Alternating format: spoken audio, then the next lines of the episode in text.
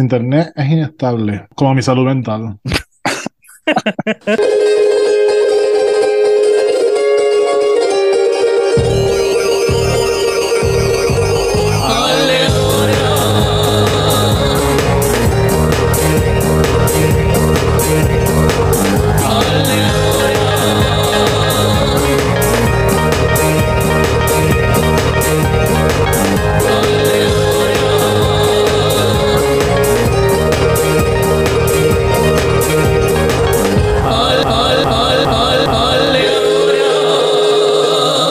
vamos, venga, por aquí. Conchi, déjame las llaves del plato nuestro de alegadora.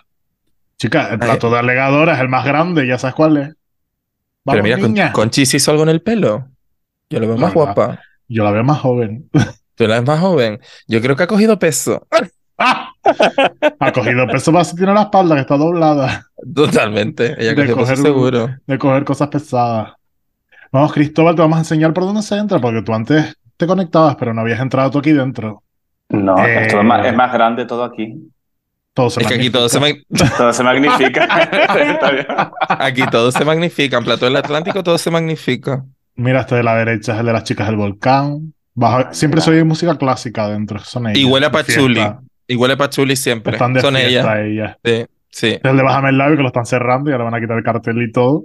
Ay, sí, está para alquilar. Si alguno, si algún otro podcast canario quiere venir a grabar en, en Plato del Atlántico, tenemos un hueco libre. En el piso abajo están los de Gran Canaria, están las chicas de No Daremos Nombres. Ay, sí, un sueño ellas también. Sí, la verdad es que sí. Huele a chorizo perro, todo el pasillo. Las vamos a mandar a subir para arriba. Y a Clipper. y a Clipper. y a, chorizo de terror y a Clipper. Bueno, abre ahí. A ver cómo dejamos esto la última vez, porque la última vez salimos pitadas. A ver, yo estará todo lleno de polvo, a ver. Ah, pues chica, ni tan mal. Oye. Ah, está recogido. Ellas son curiosas. Sí, yo, no, yo ahí más atrás en verano vine y le di una limpiadita rápida porque a mí me gusta de vez en cuando venir a orear.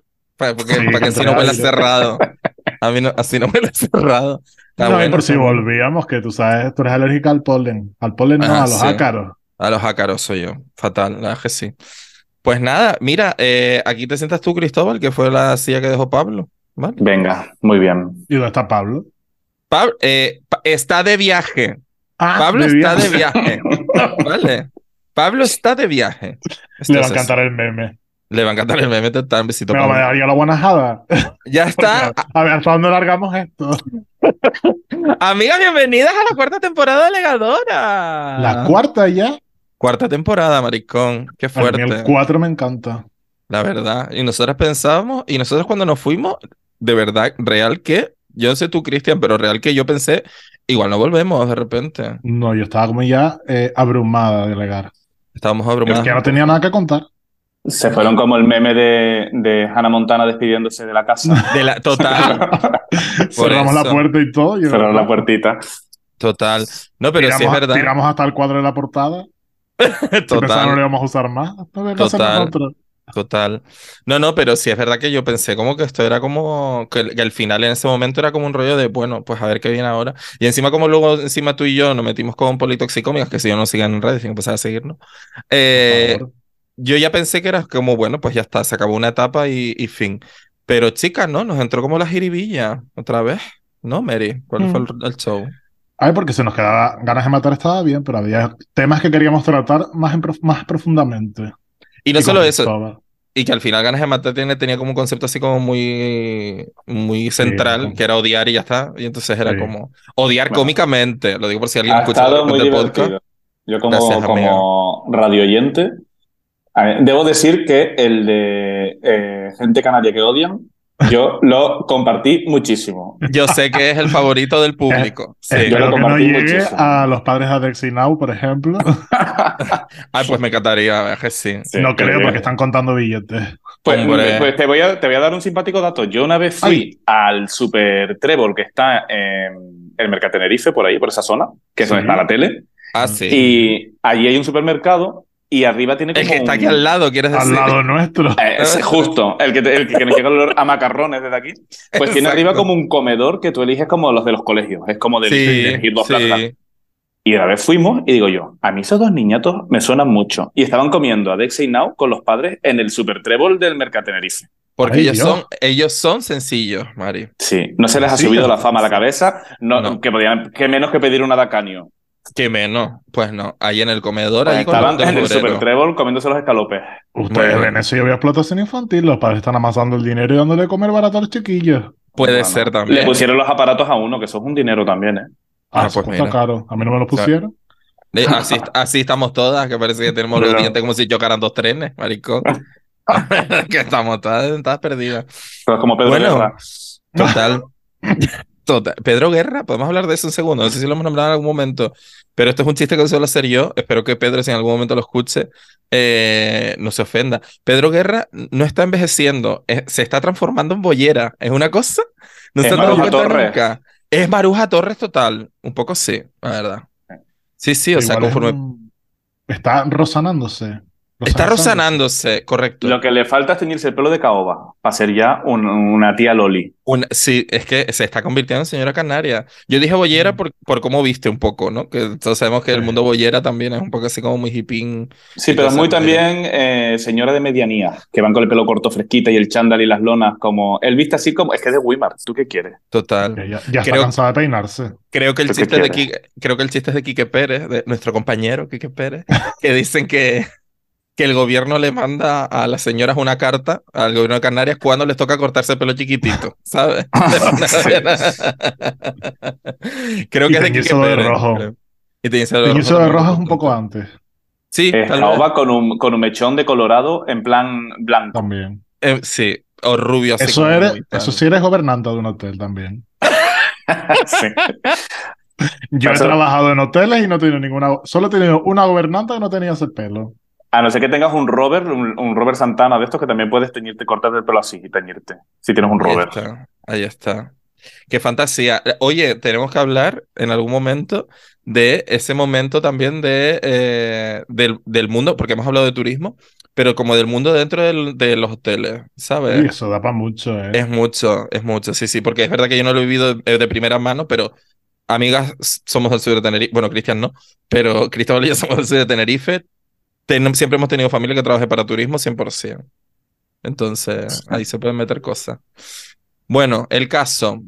Eh, bueno, que eso, que bienvenidas a la cuarta temporada de Legadoras, amigas, que aquí estamos para darlo todo. eh, Cristóbal, bienvenida. Nos a gustar y todo eso. Que no se de nosotras. Total. Eh, que, que, por supuesto ya la habrán visto la portada, que Cristóbal se, se vino aquí a legar al fresquito con nosotras. Te iba a eh, decir que me siento como Leire, como Leire cuando llegó la oreja Van Gogh, pero no me gusta mucho. Prefiero ser Marta Sánchez cuando sustituyó a la otra. Ah, pues mucho sí, me, siento más Marta Sánchez que, que Leire, la verdad. Leire. Y además, creo que le fue mejor a Ole Ole con Marta Sánchez. Por eso, por eso es que ser Leire es un poco mm, estar condenada a ser una persona gris. Total, un poco Cristóbal. Cristóbal, Tavares. Cristóbal Tavares. Eh, ella hace chistes de colores, ¿es tan artista? Ay, Dios, de verdad. No puedo parar. Ella es pictórica. Y de perspectivas y todo eso. todo el rato. ¿Qué caballera es Cristóbal Tavares? y su humor tiene un trazo como tan delicado.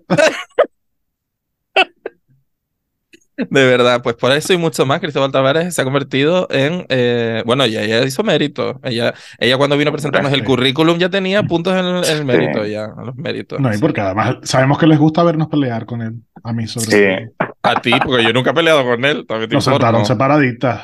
Sí, sí, yo estoy en el medio. Yo estoy en el medio, que también es una cosa que, porque esto evidentemente no se graba en vivo, porque si no, nadie estaría extrañada de que yo estuviera en el puto medio, porque voy de estrella, ¿sabes lo que te quiero decir? Sí, que en el medio. Hombre, esos comentarios. ese comentario se llega, que exactamente, literal, varias personas han hecho ese mismo comentario, en plan de, tú delegadores eres la Beyoncé, dije, bueno, no te voy a llevar la contraria, ah, te lo tengo que decir, honestamente. Cristian es Kelly Rowland, que también tiró para adelante, y a mí me toca de momento ser la otra. De momento te tengo que hacer la otra, sí. Michelle.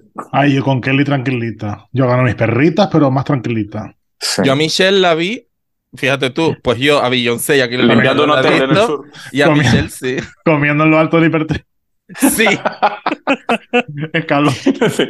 Comprando lotería en la gasolinera del sur. Ah, ah sí, ah. ahí en la chasnera. Eh. no, la vi haciendo Chicago en Londres. Ella era Roxy.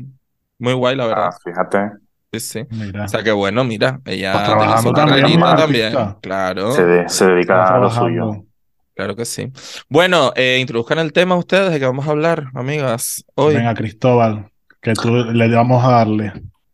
A ver, eh, hay un tema que yo creo que es un poco conflictivo y que por eso nos gusta porque tiene muchas aristas y yo creo que podemos sacar aquí, tirar de varios hilos y llegar a alguna conclusión o no, que es el tema de la maldad.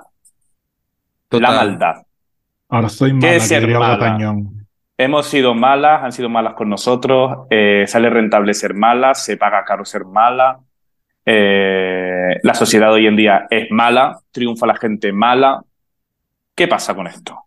amigos. Sí, sí, a, sí a todo. Sí, aparte porque, porque estaba, cerca, estaba Cerramos, cerrar Zoom. sí, chao. bueno, chao. chao. Eh, y aparte como estaba cerquita Halloween también, pues no sé, nos inspiraba así como de repente, ¿sabes? Hacer un, un showcito de maldad. Eh, pues me parece como un buen inicio eso. o sea, porque yo no sé ustedes, pero yo estoy bastante hasta el coño de que a la gente que es mala diga, ay, esa está loca. Mira, no, loca estoy yo. Ella es una hija de puta. O sea, quiero decir, te podemos definir maldad un poquito, quiero decir. Porque loca yo, ¿entiendes? Que me dan mis ansiedades y mis cosas y de repente eh, te, te, puedo contestar mal o le puedo decir a un portero, somos los artistas creyéndome yo cualquier cosa, ¿entiendes? Pero eso no, eso, eso no es mala, eso es loca, ¿entiendes? No sé si saben por dónde voy, quiero decir, estoy muy cansado de que a la gente que es verdaderamente mala y te hace las cosas para hacer daño, digan que están locas. Ay, déjala, está loca. No, no la dejo. No está loca, es una hija de puta y se la voy a armar. Hombre, hay malas que están locas también, ¿eh? Hombre, por supuesto, no, eh, no es descartable, desde luego. Mm, vamos a ver. Pero la maldad, yo eh, creo que es muy difícil de, definir porque, a ver, yo no voy a hacer una apología de la maldad, ni quiero que el mundo sea malo, ni yo ni siquiera, que sé mucha gente, a mí me tiene como si yo fuera una pájara de mucho cuidado, ni siquiera me considero malo, porque yo después... Seguro. Mira, perro ladrador, poco mordedor. Yo, yo soy muy. Eh, soy muy sí, con las cosas y soy mucha polvorera, pero después, a la hora de la verdad, ay, no, pues venga, no lo hacemos, tal y cual. Y yo he visto las que van calladitas y te dejan tirada la estacada. Así que yo tampoco me considero una mala persona. No soy, no soy Teresa Calcuta, desde luego, ni lo quiero ser. Pero sí que considero que la maldad a veces es un poco como la sal de la vida. Un puntito de maldad realza las situaciones. Si tú tienes un amigo en el que tienes una complicidad, guay. Y pasa una situación que tú dices, mira, cuando yo mire a mi prima, con una mirada nos vamos a dar cuenta de lo que está pasando. Esa, esa maldad que une es una cosa tan mágica que a mí me cuesta, es que quien no lo ha vivido, yo no se lo puedo explicar. Esa conexión que da el, el, odiar a una persona, el criticar a una persona es lo que más une del mundo cuando el odio une el critiqueo. El odio une más que el amor. Eso es. Lo hemos rentabilizado nosotros aquí. Bueno, rentabilizado no porque no hemos ganado un duro nunca. Pero quiero decir. Sí, sí. pero me Pero no harías la diferenciación, yo escuchándote, estoy completamente de acuerdo contigo, pero no harías la diferenciación, yo aquí en plan señora Canaria, entre maldad y malicia, porque yo creo que eso es malicia. ¿Sabes lo que te quiero decir? Como más ese punto, como, como igual más, más, iba a decir travesti, no sé por qué, travieso quería decir, como más travieso, ¿sabes? De repente, hombre, quizás porque las travestis son un poco traviesas, quizás era por eso. Para eh, triunfar en la noche tienes que ser un poco traviesa, yo creo que si no, eh, es o, tú o yo. ¿No crees, que, ¿No crees que las madres dirían de, ella es muy viva, ¿sabes? A ese rollo de malicia, ¿sabes? Que no, no tienes por qué ser mala persona, pero sí como que eres, eres, eres pícara, perspicaz, que estás ahí como, ¿no? Porque yo creo que sí, somos todas las tres, la verdad, eh, honestamente. Pues sí, yo no me escondo tampoco, la verdad. No voy puteándole la vida a nadie, pero yo sí que somos como muy de fijarnos en un detalle. Como dice RuPaul siempre, el, diablo está en los detalles. Pues a ver, hay ojos que no se dan cuenta de eso y el ojo que está un poco más educado en la maldad, una maldad, una malicia, llámalo, sí que ve a veces esas cositas que, que eh, repito que para mí es la sal de la vida. Yo creo que estoy de acuerdo. Sí, amiga Cristian, ¿tú cómo lo ves? Yo es que estoy ahí, sí, estoy un poco con ustedes, pero es que además me, mm, es complicado el tema, ¿eh? Porque es un poco de... Es eso que no hay nadie realmente bueno del todo. Todos, no, hay nadie bueno, lo primero. Porque todos hemos hecho algo malo. ¿No? Obvio, sí, claro. Sin darte cuenta o porque beneficias a alguien, haces otro mal a otro a alguien. Lo que decía David de la malicia, ese rollo de, ay, nos estamos, te ríes un poquito de aquello, la criticas. Claro, deja de ser malicia si se entera por algo, si se da cuenta. Entonces ya es una maldad más que una malicia, ¿no? Claro, yo creo que sí. Yo creo que sí. Em, hay una frase de Ana Milán, de hecho, que me acabas de recordar un montón, que me, bueno, de Ana Milán. Ana Milán la habrá escuchado por ahí, pero yo se lo escucho a Ana Milán. Eh, que decía que. La de las eh, gomas. No, ¿cuál es la de las gomas? No, como es Ana Milán, digo. Idiota, Ah. qué tonta es, de verdad. O, o como el hijo, el hijo de tu amiga Shakira se llama Milán también. Mi sobrino. Que habla que para llamar. Que, que no hay Yo. que ser mala para llamar al hijo así, ni nada. Le regalo hasta en Reyes y todo. Hombre, gomas le regala. Bueno, eh, No tienen, por algo ¿Qué di- tienen. que dice Ana Milán que eh, aunque tú no lo quieras, siempre has sido el verdugo de alguien. Es decir, eh, aunque hayas sido con- queriendo o sin querer, tú también has sido malo para alguien. Y en cuanto te das cuenta de eso, ¿no? Que si vives como igual, como más tranquilo. Es decir, tú vas... Hay muchos hijos de puta en el camino, desde luego, pero tú habrás sido el hijo de puta de alguien queriendo o sin querer. Esto es así. Correcto. Con lo cual, Sí. ni los malos son tan malos ni los malos son tan buenos. Ahora, a la pregunta a la que yo voy es, ¿por qué siempre nos tocan a nosotras, maricón? Vale, o sea, vamos a ver una cosa. ¿Por qué los hijos de puta nos tocan a nosotras? Porque, porque yo todos estoy- somos yo- hijos de puta y conozcas a quien conozcas te va a hacer una putada en algún momento. Esa era la conclusión a la que quería llegar, pero has llegado muy rápido, maricón. Hombre, sabes que mucha gente para enamorarse tienen un chico bueno o una chica buena eh, que tú dices, pues mira, este me lo pone todo fácil, todo es como súper tal, y tiene el rebenque de turno que no te responde los WhatsApps, que no sé qué, y todos, la mayoría de la gente tira a la persona que sabe que se lo va a complicar. Entonces, la maldad también tiene algo atrayente, porque todos tenemos ejemplos de amigas o de amigos que al final han- han- se, han, se han tirado por un tío o una tía que tú dices, pero si todos veíamos que este tío te iba a tratar como el culo, si es que se le veía. Entonces, hay algo que la maldad que atrae. A ver, es que en la ficción es raro alguien que te diga de una peli de, ay, debía haber quedarse con el malo o con la mala. ¿O no? Total. A mí me gustaba más que se hubiese quedado con el otro, en vez de con el protagonista que era súper bueno y la quería un montón y se queda al final con ese. Sí, lo bueno aburre también. Es Según no para qué cosa. Según para qué cosa. Yo creo que eso también eh, yo- eh, iba a ser ahora mismo completamente dadista, pero bueno, lo voy a decir, voy a terminar mi argumento. Yo creo que eso también te lo da, más que le da las experiencias. Quiero decirte que yo es verdad que ah, bueno, a mí me encanta un, un señor con cara de mm, mala gente, eso es así.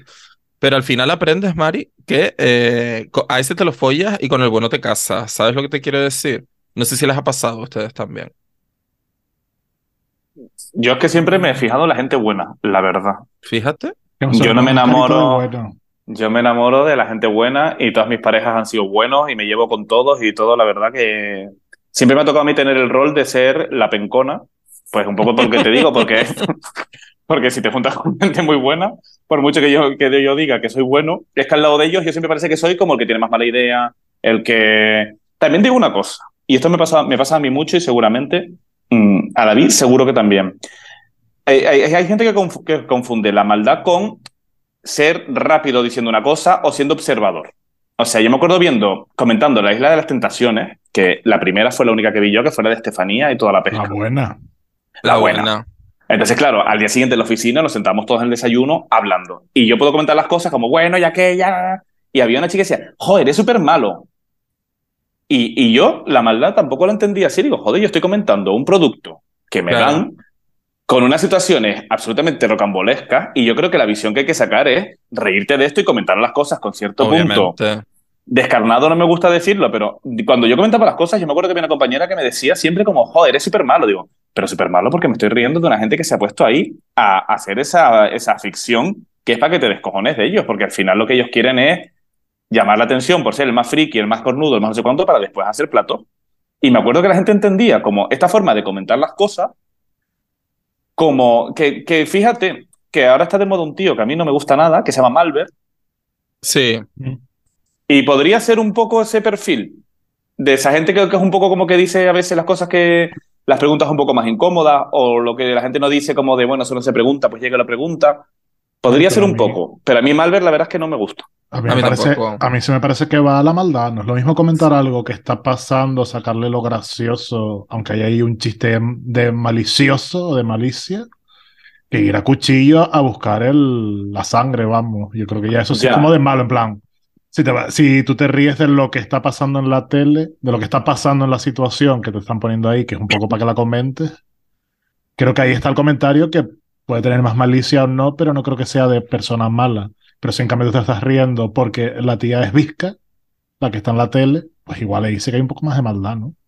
Bueno, sí. Quiero decir, según a dónde vaya el comentario.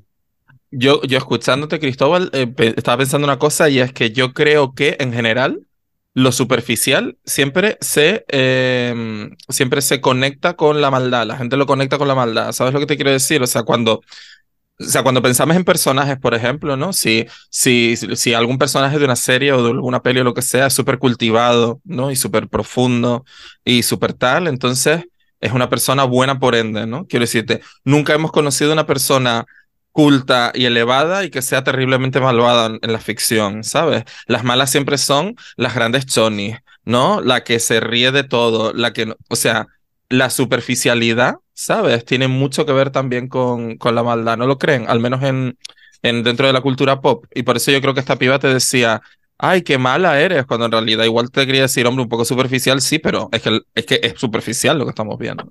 Pero eh, en el caso de esta tía, eh, sean dos cosas. Uno, que estamos comentando La Isla de las Tentaciones, que, vamos a ver, que es un programa ya eh, de por sí bastante fuerte.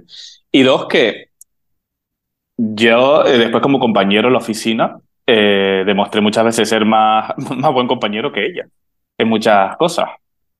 Claro, es que esa es otra, una cosa, una cosa no quita la otra. El señalar la maldad en otro a la tuya. Sí, pero la que mande ay, qué malo eres. Eh, sí, porque, porque me llames a mi malo no te convierte en buena, tampoco. Exacto. Que les encanta cogerse la medallita de como, ay, no, yo no lo vi porque, ay, la pobre. No, la pobre no, a ver, hay, hay, cosas que se comentan y si no estás de acuerdo conmigo, que puede pasar, me lo puedes decir y no pasa nada.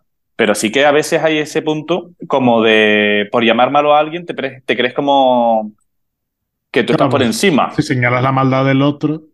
Hay como un buenismo como, de. Como confesándote tú, en plan. O sea, que si señalas la maldad del otro, ya tú eres más bueno porque estás mirando la maldad de los demás. Sí. Esa policía de la moral. Exacto. Y en cuanto a lo que decía David en la ficción, por ejemplo, a ver, es que yo creo porque está pensando en ese relato, pero ¿cuántos relatos hay de la niña buena y tonta que la mala es la jefa porque es la rica, cultivada, inteligente y la gracia es, como la, la, tonta es la buena y gana la mala, no sé. Bueno, pero están los dos cuentos. Por para ser un buen malo hay que ser inteligente. Total. Yo creo que sí, es verdad. Es verdad, porque las otras son un poco chonis en general, ¿no? O sea, tú ves un Ángela Chanil, o sea, ese, punto como de malas cínicas así y tal. Alexis Carrington. Mm. Tiene que ser Úrsula de la Sirenita, o sea, vamos a ver, esas grandes malas con las que nos hemos criado, ninguna era tonta ni era una, venga, soy mala porque sí. Todas eran como tías que tenían un objetivo y tenían muchas armas para llegar y para, para engatusar a la peña. Al final son más interesantes los personajes malos que los buenos, a mí, por lo menos, a mí me, divierte mucho más. Y me acabas de hacer pensar una cosa que no pensaba sacarla, pero me acabas de, o sea, no pensaba sacarla, quiero decirte, nunca no lo había pensado hasta ahora en que podíamos hablar. Y es que todos los villanos de Disney, ellos, ¿vale? Tienen pluma, ¿se han fijado? Sí, a ver, Hades, mira. Hades, tiene pluma. Jafar. Scar. Todos tienen pluma. ¿Qué hay con eso? ¿Disney? O sea, es un poco de homofobia ahí de repente. ¿Homofobia o querer, o querer mostrar que la maldad es muy femenina? Eh, porque eso sería, machista. Exacto. Ya está. No sé, ahí lo dejo, ¿eh? Para reflexionar, ¿eh? reflexionar. Sí. Pero es verdad que los villanos de Disney tienen plumas y yo no sé cuál es el mensaje de eso, quizá. A ver, además, eh, Scar es como el tío maricón que está cabreado porque no puede estar con otros. Úrsula es la tía lesbiana que echaron de, de allí. Yo lo veo, ¿eh? Están diciendo a los niños, maricón y lesbiana no sea. Pero creo que no le sale el cuento porque, mira, a nosotros al final nos gustó más Úrsula que, que Tritón. Eh, hola, sí. Hombre, bueno, con, les gusta mucho Tritón. Con, Tritón yo Hombre, una sauna quizás, tal vez. Y no te digo yo los pectorales de, Tritón están como para pa tomarse un café. Pero como personaje, Úrsula trasciende y Tritón no. Totalmente. Tritón, who No, no, terrible. Oye, eh, hablando de, de, de, de, bueno, que ya que salimos del armario como nosotras, como propias malvadas, ¿Recuerdan algún momento en el que hayan sido malvadas de forma gratuita? Porque yo sí. en plan de no había necesidad de esto, pero es que me lo he pasado también, o sea. Probablemente. voy a pensar. Vete contando tú, déjame pensar yo también, porque algo que se pueda contar, claro. Claro, sí, sí. yo sí he sido mala de forma sí, es delito que haya prescrito. A ver, son trastadas la gran mayoría. Pero de decir ese momento de decir, ¿por qué las has hecho? Porque es divertido. Y ya está. Porque la maldad es divertida en el fondo. Es lo que estamos hablando. Pero sí, estamos no estamos haciendo apología a la maldad, por favor, gente. ¿Vale? Que luego nos escriben tweets conocidos DJs poniendo cosas. Entonces, ante, eso, yo esta narrativa la mantendré hasta que me muera. Eh, ante eso, por favor, quiero, quiero que quede claro. La no estamos haciendo apología a la maldad. Eh cosas tan ridículas como, por ejemplo, llevarte un cono de policía, ¿sabes? De un sitio que estaba guardando un aparcamiento, lo típico de, de eh, una reserva de aparcamiento puesta por un ayuntamiento y me llevó en el cono de policía. ¿Por, ¿Por qué no? ¿Sabes? Donde estaba el cartelito de no se puede aparcar porque mañana hay tal cosa. plan, limpieza de árboles de repente. La Virgen de los Remedios va a pasar por aquí. Sí, exacto, lo que sea. Yo me he llevado ese cono porque es divertido. Y he tenido un cono en mi piso de estudiantes. Y ya está, y sabes que estás haciendo algo mal, pero es que es divertido llevarte un cono. Mira, yo puedo poner un ejemplo.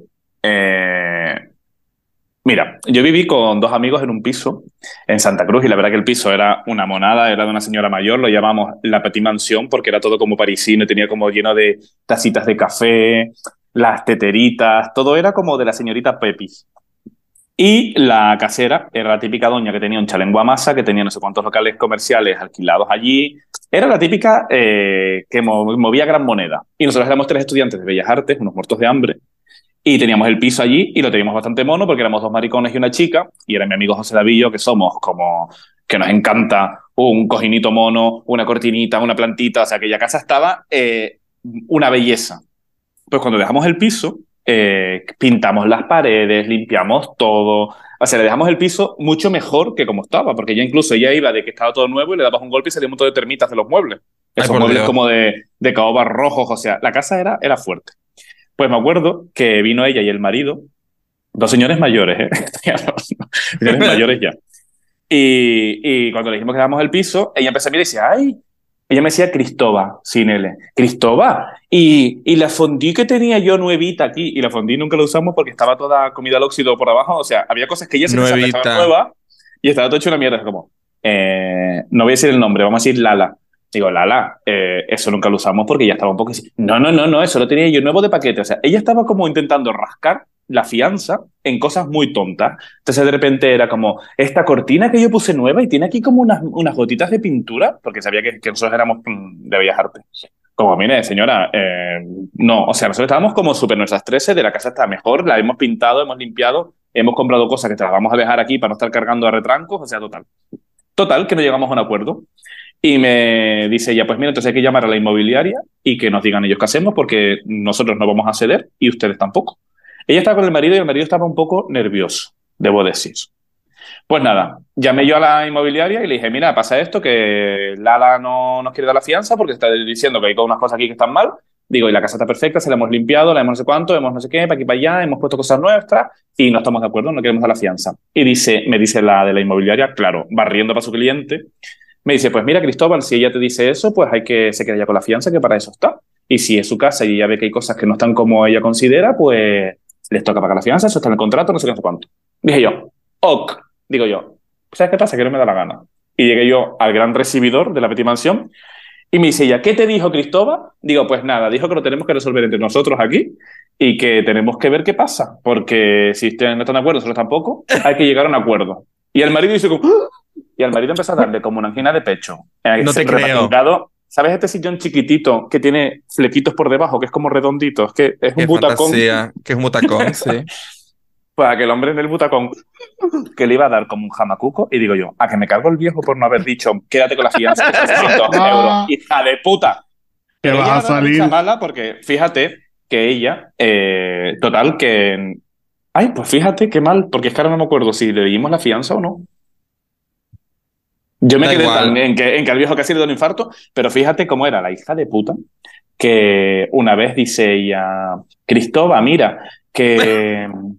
Cada que, que Cristóbal me orino, de verdad. Cristóbal, ella era todo el rato con, con su chalengua masa y Cristóbal. Dice, es que mira, me han, me han dejado de alquilar eh, dos locales en Santa Cruz y creas que no, 15.000 euros al mes se notan. Y yo, pero será hija de puta que me está diciendo que tiene en media calle La Rosa y son locales de ella alquilados y me está mm, mm, agarrando aquí por 600 euros de un piso que se lo hemos dejado, que olía a las tres brujas, aquel, de lo que limpiamos aquella mierda de piso. y me está diciendo la, hija de puta esta que, que 15.000 euros se nota. Digo, pues mira, no, no, te lo, no sé lo que se siente porque nunca he tenido 15.000 euros yo en, en renta. Pero vamos, fue una maldad, pero yo me sentí un poco un Robin Hood de, a ver, claro.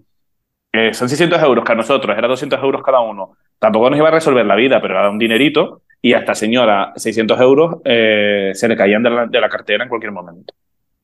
Ahí pues fue una maldad consciente. Pero visto bien, con la perspectiva del tiempo, me veo como un Robin Hood. Una Cristóbal, el Robin Hood. Cristóbal, Robin Hood total. Me encanta. ¿Tu amiga tienes algo? Ahí estaba pensando y no se me ocurría. Seguro alguna vez he hecho alguna otra estada chiquitita, pero es que las grandes son todas como muy de Robin Hood, como diría Cristóbal. Bueno, pues una grande me vale también, no pasa nada. Ande no ande, una grande, ande no ande. Una grande como España. Una grande como España. grande y libre. Llevo un rato que voy a quedar como de buenaza, pero llevo un rato y no se me ocurre. Y mira que soy mala.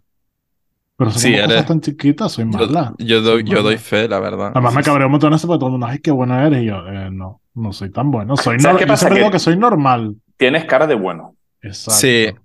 Eso sí es verdad. Que la carita también a veces engaña mucho. ¿Qué es lo que no nos pasa a nosotros? Que tú y yo tenemos cara como de percusia. De pencas del infierno. O sea, yo Totalmente. desde pequeño. O sea. Totalmente. Menos mal que Cristian y yo no nos conocimos más jóvenes, porque si no, Flori pensaría que él es así por el rejo mío. Te lo digo, ¿eh? Mm. O sea. No, no, ella. ella sabe. Había, había un niño, me acuerdo, había un niño, un amigo mío que la madre no lo dejaba salir a jugar conmigo, pero yo nunca entendí por qué. ¿No? Ella se empeñó que no. Mira. Usted le está bueno, eran las autocaravanas y nunca más fueron por esa playa. En plan, de, no, no sales a jugar con ese niño, pero se no ha hecho nada. ¿En serio? no, igual, igual, no, no, no. Pero yo creo que ella igual lo miraba con unos ojitos tiernos y la madre se dio cuenta.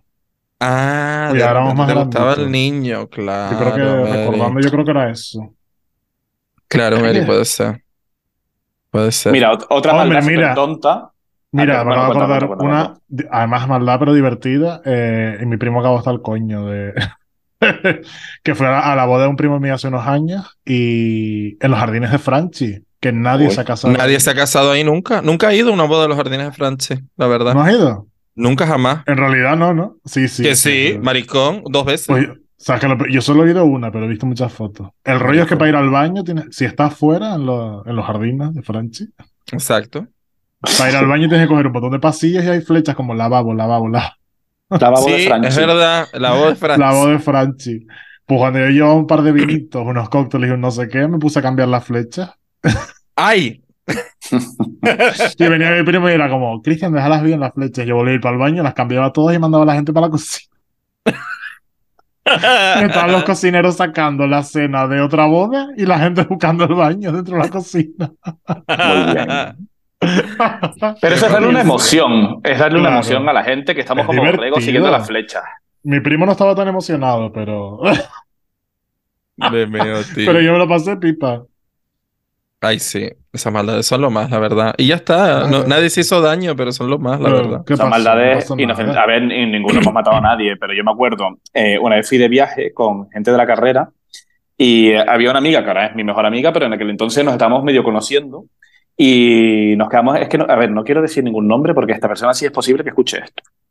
Nos estamos quedando en casa de un compañero y era el típico, eh, mira, mm, mm, que no te lo puedo ni narrar.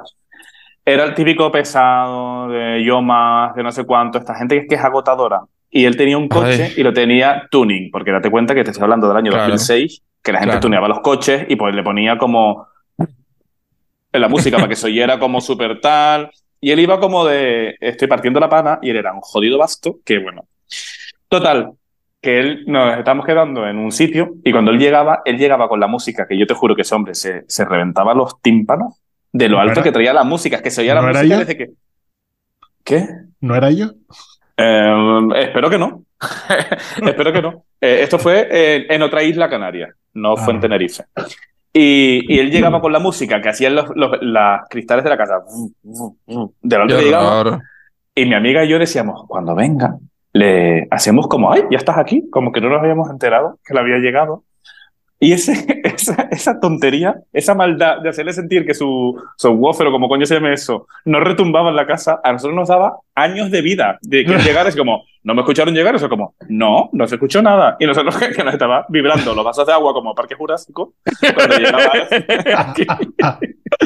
No, no, no era yo. Y son maldades minúsculas que esa persona no se entera. Si se entera ahora, pues un besito muy grande para él. Pero a nosotros nos daba la vida. Qué fantasía, qué fantasía más grande, de verdad. Ay, mira, me acabo de acordar de otra. Una vez entrando al Chinatown, es un bazar asiático que está en el sur de Tenerife. Bueno, está por todas eh, partes. Está por todas partes, pero bueno, este era el primero, que creo que era el primero, el de la chapela. Sí, sí. Porque yo creo que era al principio no había más. Bueno, el caso es que fui, estaba entrando al parking y había coches aparcados en batería, pero en diagonal a cada lado. Y empezaron dos a la vez a salir para atrás. Y no sé por qué yo y mi ex, no, los no sé por qué a ninguno de los dos nos sabía avisarle, sino nos quedamos sentados mirando dentro del coche mío a ver cómo se chocaba. y pasó una pedazo de quinque al lado y dice, ¿tú no nos vas a avisar o qué? Digo, digo, la verdad es que no, porque nunca he visto chocarse dos coches así, le dije yo. Oye, mira, la Kinky era buena y tú eras el malo. Fíjate las apariencias. Eso es maldad por omisión. y la Kinky te quería eh, poner en tu sitio. Pero tanto Mías como yo, a ninguno de los dos nos salió avísalos o toca la pita, sino los dos nos quedamos mirando en plan de a ver cómo se, cómo se rompen los fa Es que no sé por qué, era por ver destrucción, supongo. Porque además era un choque que iba a ser clash y ya está. Pero no La belleza de la destrucción, que eso es algo que, a, los humanos le encanta. Yo la, la, última maldad que puedo confesar fue eh, el fin de semana pasado, que estaba lloviendo aquí en Madrid, horrible, y yo no había cenado y pasé por un Kentucky Fried Chicken, eh, porque era lo único abierto cerca de mi casa. Y pagué en efectivo, que fíjate tú, que eso ya me suena como a cosas de las abuelas. pasado, en el 2011? tenía, tenía, yo un, billetito y pagué. Y el chico, yo creo que está tampoco acostumbrado a que la gente pague, que me dio el cambio mal y me dio 5 euros de más.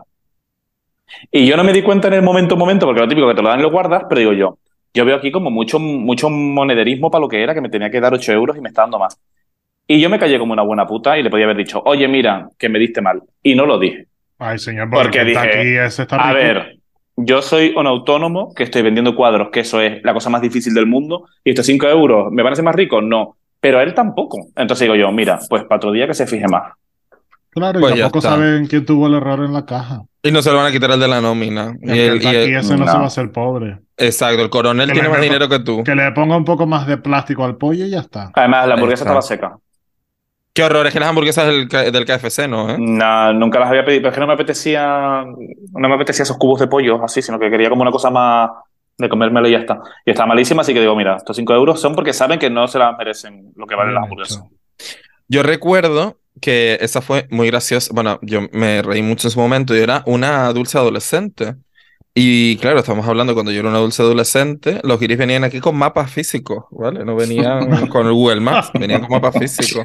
Venían en galeones. E imagínate. Y venían en galeones total. Con los pergaminos. Amarraban ahí en la caleta, bajaban los piratas con escorbuto y ellos eh, a hacer turismo. Eh, aparcaban, he dicho, un barco, en fin. Eh, atracaban. Ya Total, que así, hombre, Colón, yo me acuerdo. Que, en fin. Que, que eso, que los giris venían con mapas, esos cachos de mapas gigantes que le daban en la oficina de turismo del, del aeropuerto.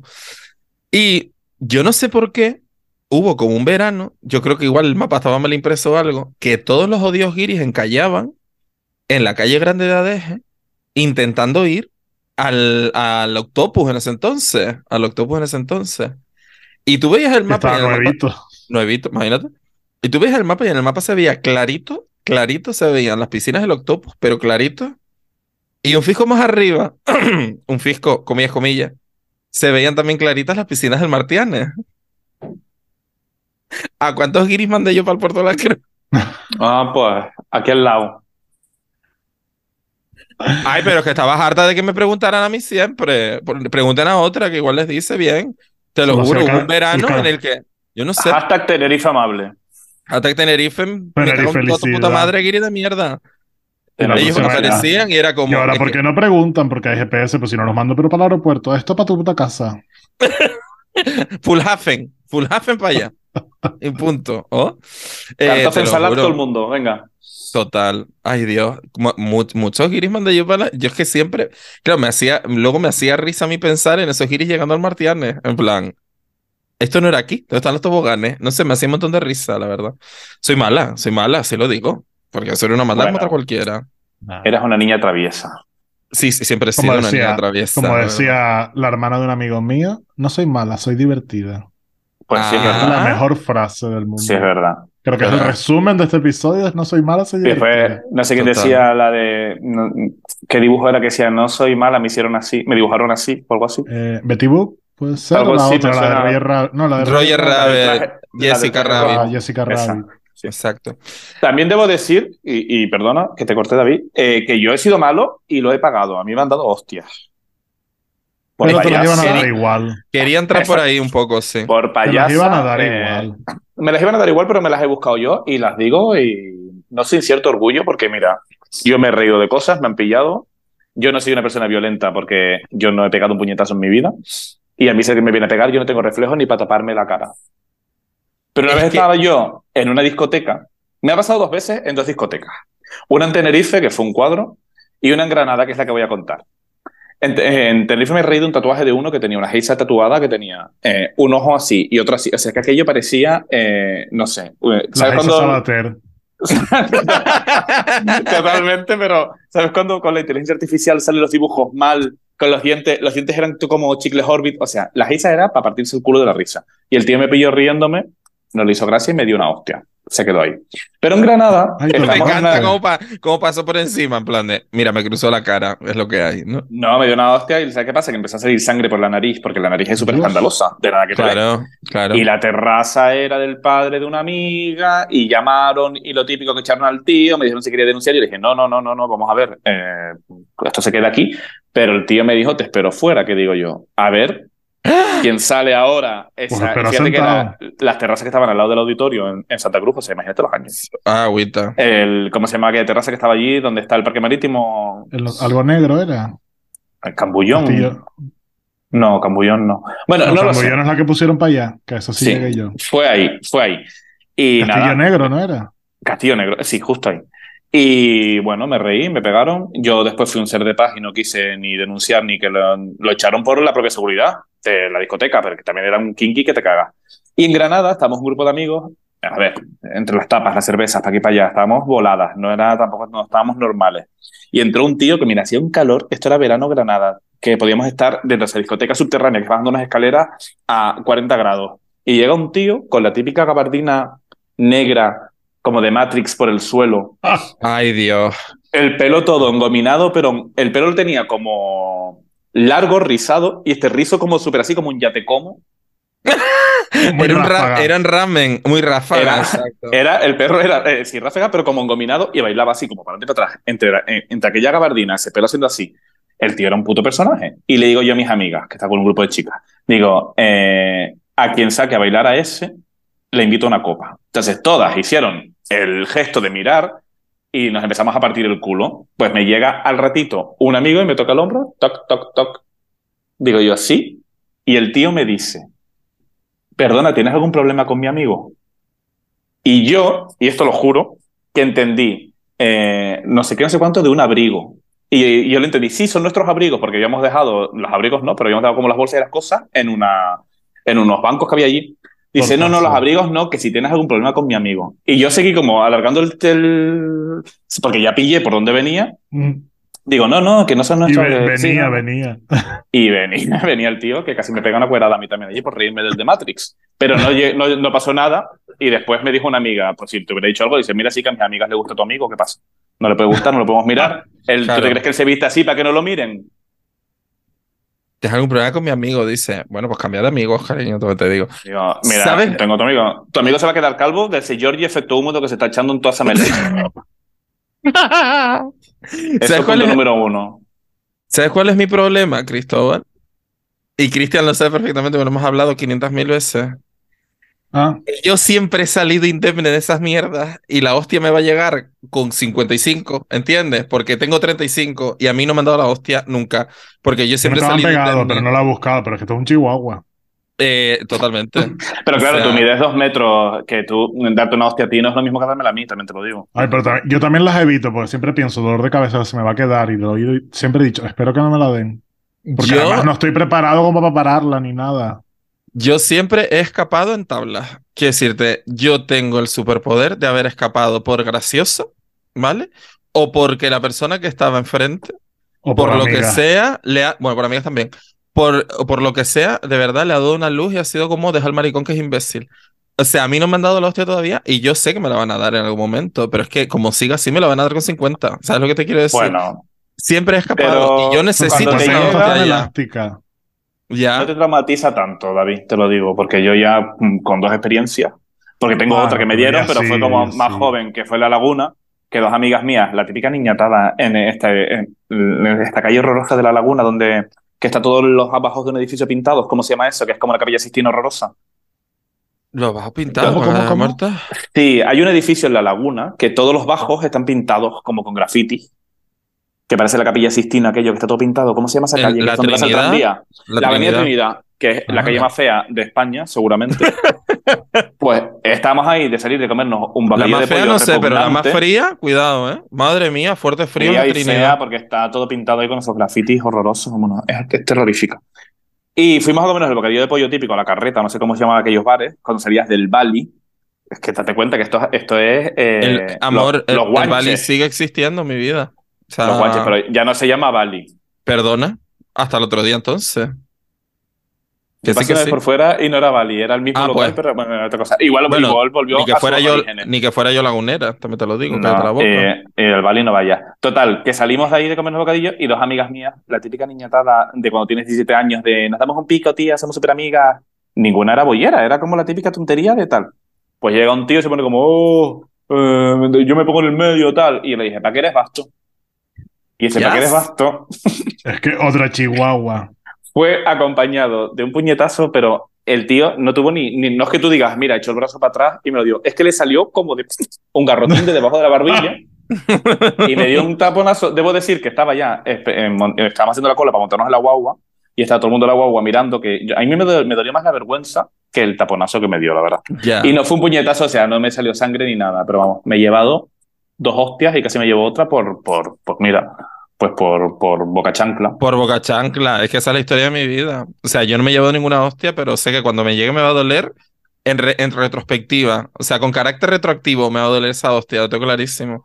Pero sí, sí, que es verdad que a, mí mis amigas me han quitado mucho daño de la cara, ¿eh? Sí, lo tengo que decir. Lo he evitado también. Sí. lo, que, lo que una vez hice, habían dos riéndose de un amigo mío, de un amigo y de mí, en el cambullón ese que nombrabas antes. Ellos estaban de pesados toda la noche riéndose a nosotros, riéndose a nosotros. Eh, y una de esas, no sé si te acuerdas, quedaba como para el muelle, para el agua. Pues ellos se viraron para allá y se pusieron a mear para el mar. Y yo, bien malvada, eh, me hubiese encantado empujarlo, sí, pero no. Fui al, fui al portero y le dije, mira, aquí los dos acaban de mear ahí en el agua, pero toda cusica. y los echaron, y cuando los echaron, eh, me puse a reírme al lado de ellos. Y nos dijeron que nos iban a esperar fuera, pero eran como las 3 de la mañana. Y aquí yo no cerraba hasta las seis. Esa gente se había mandado a mudar cuando yo salí. Y yo ni me acordaba. Pero me encantó el momento de que la venganza surtió efecto. A mí eso sí me ha pasado, decir, de Peña que ha sido mala conmigo o con gente con la que yo iba, pero ahí la situación es distinta porque tú sabes perfectamente, amiga Cristian, y Cristóbal, tú solamente por lo que se ha dicho aquí, también sabes que yo soy un Miura. Es decir, a mí eh, si yo me mosqueo, quítate de delante. O sea, quítate de delante porque yo no sé pegar trompadas. No sé, pero yo me boto encima y es lo que vaya saliendo un poco. ¿Sabes lo que te quiero decir? Te hago un placaje y ya luego voy viendo. Porque soy un Miura. Que yo se me cruza el cable rojo. al típico bruto que te da un tortazo bien dado y te deja Mira, es que me acabo Pero no me da tiempo de pensarlo, Mari. No me da tiempo de pensarlo. Ya, yo estoy reaccionando. Coño, que tú me has visto que soy Chihuahua 100%. O sea, soy Chihuahua 100%. ¿Qué dices tú? ¿Qué es esto que te revienta? ¿Sabes? Si me pongo, me pongo loca. Yo sola, vamos. Mira, ahora me, me acabo de acordar de otra, de otra hostia que me libré. Que yo creo que esto, si yo algún día me escribiera una biografía, esto se merece un capítulo entero. estábamos un grupo de amigos en el caracol, en las Teresitas, pero no el caracol de ahora, sino que cuando era el caracol que estaba pegado al cementerio. De hecho, yo me acuerdo de ir a mear a las tumbas del cementerio. Hostia, padrín, de verdad. Porque eh, no porque yo quisiera mear allí, sino que era el sitio donde te metías a mear, era en, aquellas huertas o te das cuenta era una lápida. Pero bueno. me acuerdo que había un segurita. Ay, no tendría que haber dicho el nombre, pero bueno. Ya da igual porque eso ya ni existe y de repente esta persona, pues que me busque. Estoy en Madrid. Había un segurita que era como. Y muy, está en Madrid también. Haciendo arepas ahí. No, no, no. Yo creo que este no. Este está. No, porque era, era canario.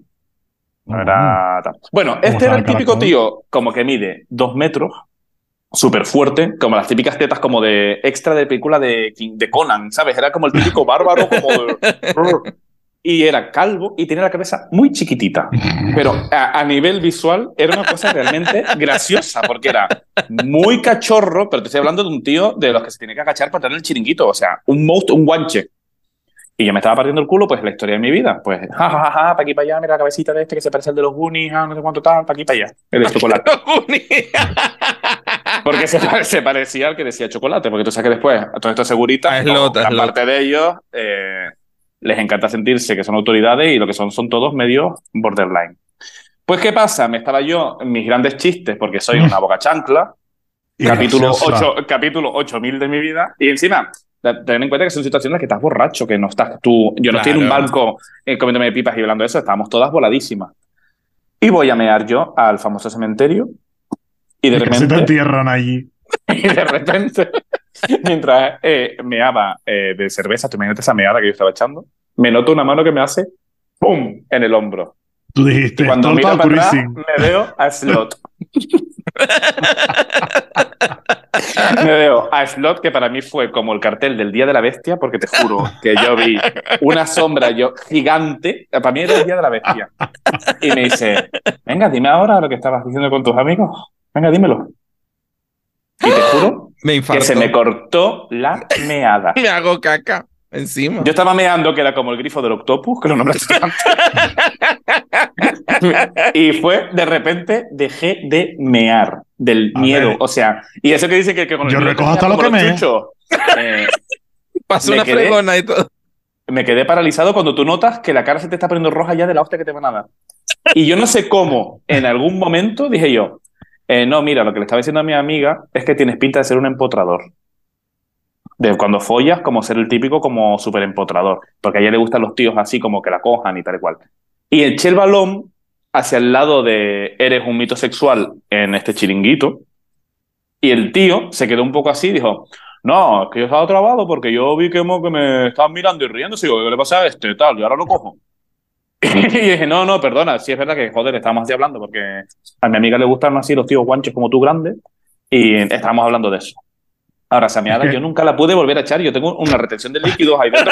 guardado de ese día. Esa meada nunca va a salir de mi cuerpo. Se te hizo una vejiga nueva porque esa se quedó para eso ya. Ahora te digo una cosa. Si ese hombre me mete a mí un trompazo, eh. yo no tengo dinero para pastarme todas las muelas que ese hombre a mí me rompe. es que te estoy hablando de un hombre de dos metros. Lo que pasa es que la cabeza era como un malteaser y era muy gracioso. Era muy gracioso, la verdad. Yo le pido perdón a toda la gente que le ofendan estas cosas, pero a ver, yo lo he pagado también.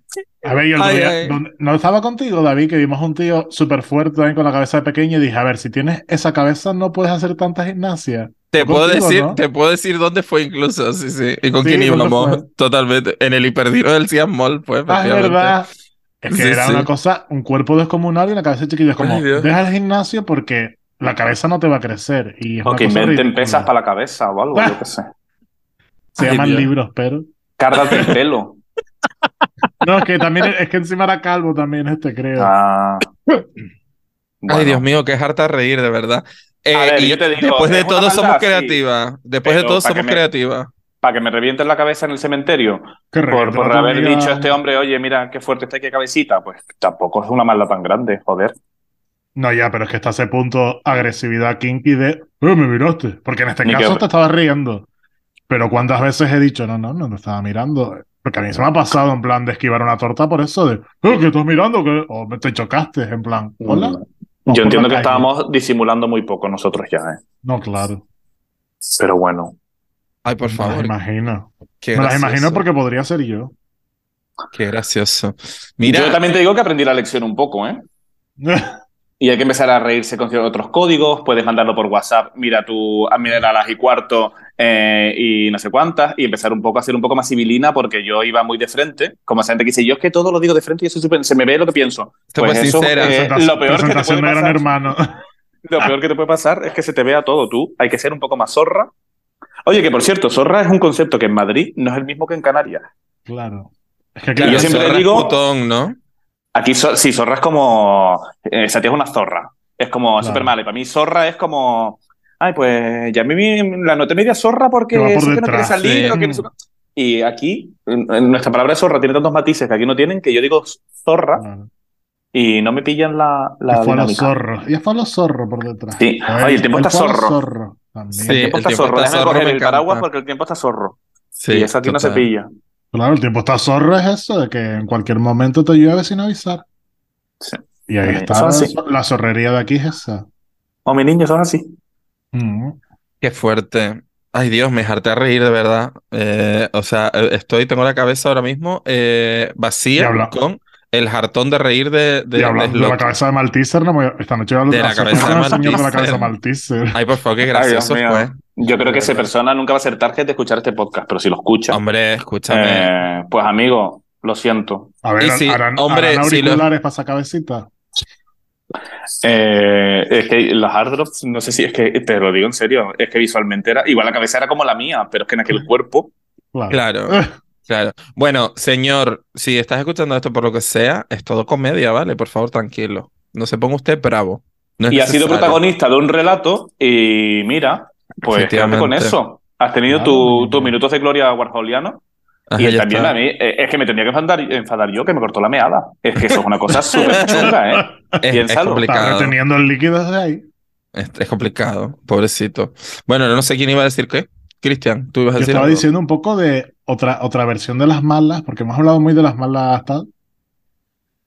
Esa gente que va como muy buena, como que parece que casi que es un personaje que se esfuerzan por ser buenas, no les cabrean porque por detrás son mucho más malas. No hombre, eh, hombre, cuenta, yo pensé que Cristóbal iba a empezar por ahí, de hecho, cuando dijo, es que luego las calladitas es que las calladitas son las más malas, cariño. Y no, las, no tanto las calladitas, sino las que se esfuerzan en demostrar que son las más buenas del mundo. Sí, las mosquitas muertas, vamos. yo no me fío. Como yo les decía, en plan de esa que tu madre está mala. La semana pasada dijiste en el grupo de amigas, mi madre se puso mala. Y cuando se ven ahora dentro de dos semanas, es la que te ve, hola, ¿cómo está tu madre? es como, es imposible que te acuerdes porque con todas las cosas que tenemos en la cabeza es como, creo que estás como, como muy pendiente de hacer la pregunta de hola, ¿cómo estás? ¿Cómo te sientes? ¿Qué tal todo? ¿Cómo. Siempre como que está como exagerando el papel de buena, me parece a mí. ¿No? No me fío nada. Tú fíjate que siempre los asesinos, cuando le preguntan en las carreras de vecinos, siempre saludaba. Siempre saludaba. Entonces yo que entro y yo corro por no coincidir con nadie en el ascensor, me quedo mirando el buzón 10 minutos o entro corriendo. Entonces yo no soy el asesino nunca porque yo no saludo a nadie. Yo algún día mataré a alguien, pues yo soy de los que va a hablar todo el rato. Buenos días, buenos días, mis niñas. ¿Tú? No, ni locos, vamos.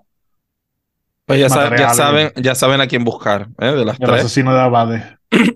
Ay, pues mira, tiene como sonoridad. el asesino de Abades. en el sanatorio.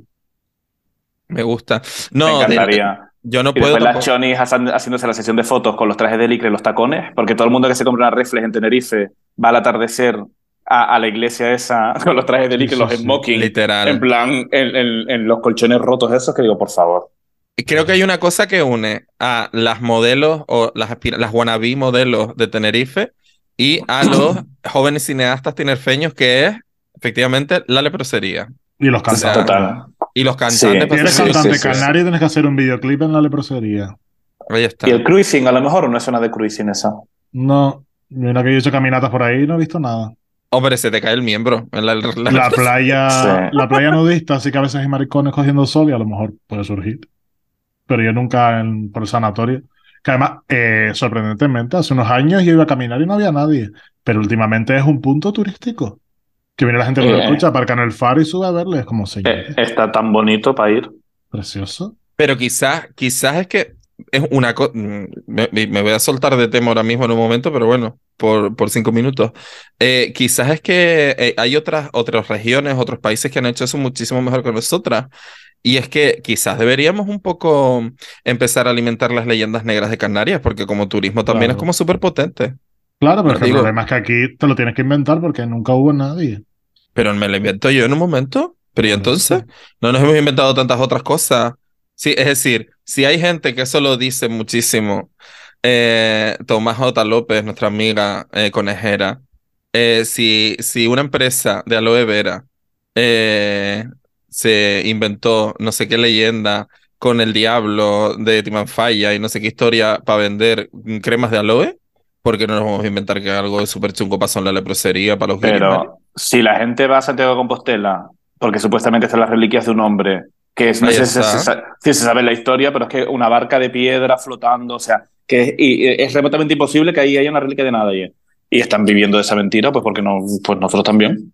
Hay que aprender de la iglesia en ese marco. ¿eh? no voy a cordonar yo esta semana. La gente quiere relatos y quiere ficciones y quiere mentiras. Y en esa mentira hace falta gente mala. Porque la, la, en las series. Que viene hilado, maricón.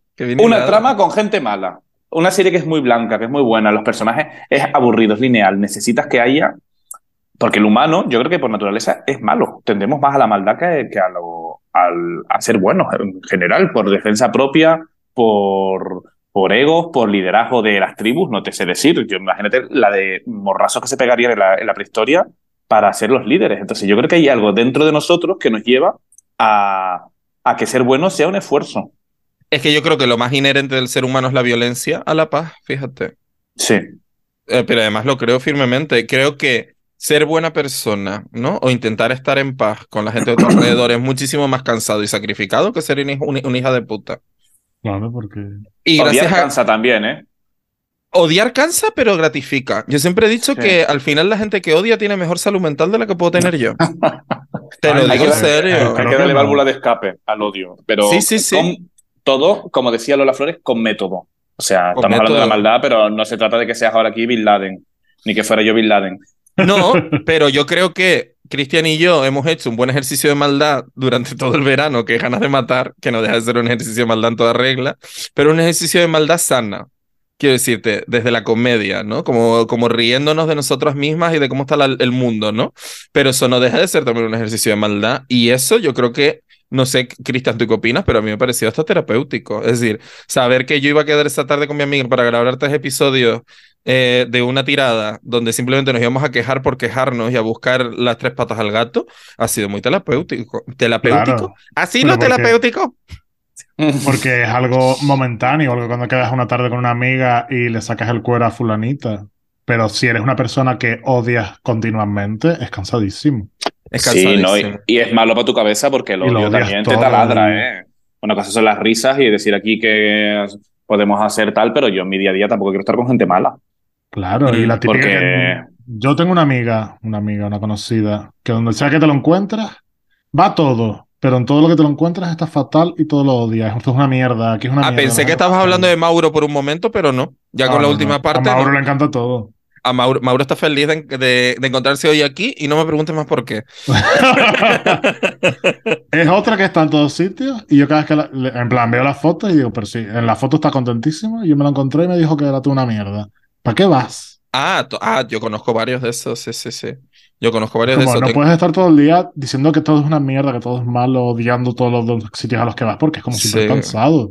Disfrútalo. pero a veces es tan inevitable porque a veces vas a planes porque tienes que ir no, no, pero está. Eh, y tú dices, todo una puta mierda. No quiero estar aquí, me parece un circo, pero están mis amigos y era o hacer esto o no hacer nada. Y al final es como, bueno, pues estoy aquí. Yo me he visto en esa tesitura de estar en sitios que detesto, con gente que detesto. Pero se te nota, a mí también. Yo, yo que todo el mundo sabe que tengo así como una poquita de ansiedad social y muchas veces eso, te ves obligado como, como ir a sitios que no te apetece, se te nota en la cara, tú no estás igual de a gusto. Pero estamos, yo al menos estoy hablando de una persona en concreto que va a los grandes planes lo ves brincando por un lado y para el otro y tal, no sé qué, y luego a la vuelta a casa, cuando habla con, no con las personas que estábamos allí, ¿sabes? Con esta persona, porque evidentemente mm, lo, vi, lo vimos darlo todo, eh, pero, pero sí comentándoselo a otros conocidos, decir, ay, pues fue fatal, lo pasé fatal, estuve horrible, no sé, no sé cuánto, no. A lo cual también me lleva otra, a otra línea de pensamiento un poco mm, con lo que estaba hablando Cristian antes, que es también que em, esa persona que es inherentemente mala pero quiere ser víctima todo el rato, que es algo agotadorísimo, que yo no sé cómo mantienen su cabeza bien, porque es de verdad que eso sí me parece absolutamente agotador. O sea, de ser terriblemente mala y encima hacerte la víctima 100%.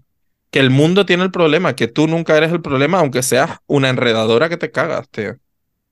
Ya, hay gente problemática y eso es un coñazo. Si, en tu grupo tienes o en tu trabajo tienes una persona con ese perfil de la típica mete mierda que después es una víctima eh, y cuando ya lo tienes calada, porque a veces pasa que no te enteras y te dices, joder, pues me dijo esto, la pobre tal, pero cuando ya se ponen en común dos o tres personas y desvelas un poco que esa persona lo que está es metiendo mierda por meter y después yendo ella como de santa tal, eso es agotador y, y te dan ganas de estrangularla. Es una maldad justificada si la estrangulas. Totalmente. Mira, me acabas de hacer recordar, fíjate, que justo lo vi hoy. Vi una piecita, una reflexión de una psicóloga, Elizabeth, no sé qué. Mm, sé que es famosilla, así, es como plan, el típico psicólogo influencer y tal. Eh, que decía que eh, nosotros somos los compositores de nuestra, de nuestra propia vida y podemos elegir la banda sonora que quiere que sonamos en nuestra propia vida, ¿no? Que hay momentos en los que tú en la vida quieres mm, escuchar a David Guetta y otros momentos en los que te apetece que sea Ennio Morricone y que las distintas notas, ¿no? que conforman nuestro, nuestra banda sonora es nuestro entorno. Y que igual que no le permitiríamos a nadie, ¿no?